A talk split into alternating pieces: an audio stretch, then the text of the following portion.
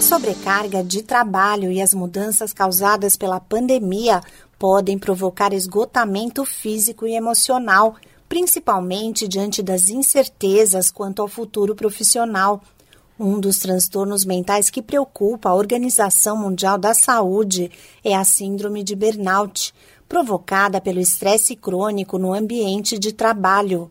Entre as principais vítimas estão os profissionais de saúde, que além de atuar na linha de frente do combate à Covid-19, sentiram o aumento da demanda por atendimentos nos últimos meses.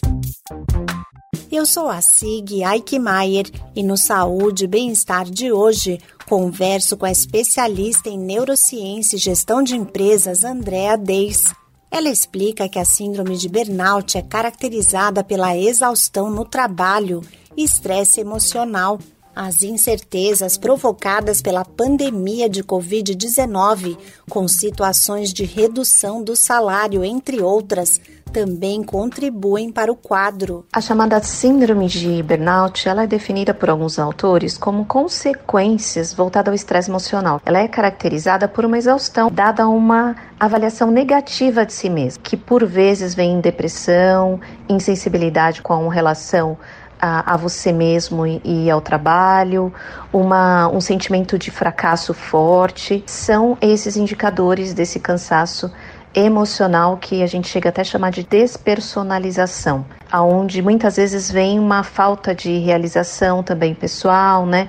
Então a gente começa a se sentir incapaz de realizar algumas coisas pela alta pressão emocional que a gente vem tendo voltado ao trabalho. Desde março do ano passado, muitos profissionais passaram a trabalhar principalmente de casa como medida de prevenção ao coronavírus.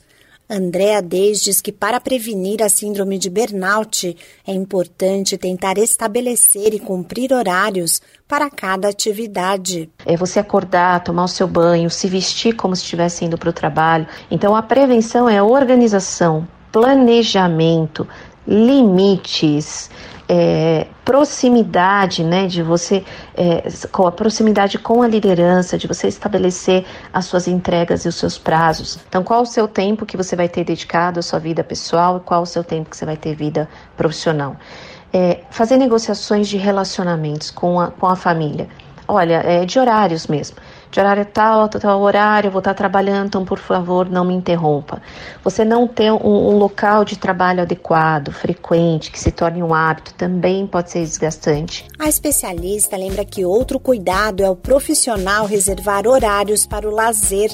Pode ser conversar com um amigo, assistir um filme ou caminhar no parque, desde que a pessoa se desligue completamente do trabalho. Esse podcast é uma produção da Rádio 2.